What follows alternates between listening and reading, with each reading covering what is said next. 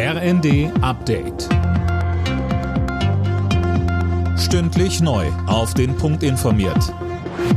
Ich bin Daniel Stuckenberg. Guten Tag. Deutschland wird mit Blick auf die Energieversorgung nach Ansicht von Kanzler Scholz gut durch den Winter kommen. Das hat er im Bundestag gesagt vor der Abreise zum EU-Gipfel. Union-Fraktionschef Merz sagte dagegen, die Regierung habe zu spät auf die Energiekrise reagiert. Der Bundestag hat die 300 Euro Energiepreispauschale für Rentnerinnen und Rentner beschlossen. Das Ganze ist Teil des dritten Entlastungspakets. Vertreter der Opposition kritisieren, dass die Entlastung zu spät komme.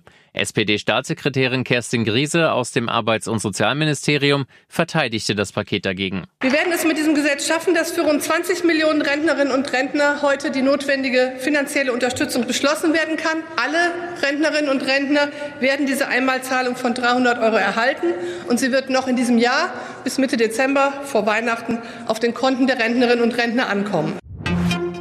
Nach einem Feuer in einer Flüchtlingsunterkunft nahe Wismar hat sich Bundesinnenministerin Faeser erschüttert gezeigt. Der Staatsschutz in Mecklenburg-Vorpommern hat die Ermittlungen übernommen und geht von Brandstiftung mit politischem Hintergrund aus. Die 14 Bewohner aus der Ukraine kamen unverletzt davon. Faeser sagte in Berlin, Wir werden, wenn sich der Verdacht bestätigt, natürlich mit aller Härte des Rechtsstaates dort handeln. Mir ist es wichtig, dass wir als Regierung im engen Austausch mit Mecklenburg-Vorpommern sind. Deswegen habe ich bereits mit der Ministerpräsidentin Frau Schwesig telefoniert und auch mit meinem Innenministerkollegen Christian Pegel. Und ich beabsichtige, für die Bundesregierung heute Abend auch noch dorthin zu fahren. Von Juli bis September haben ungewöhnlich viele Menschen wegen Krankheit im Job gefehlt. Das zeigen Zahlen der DRK.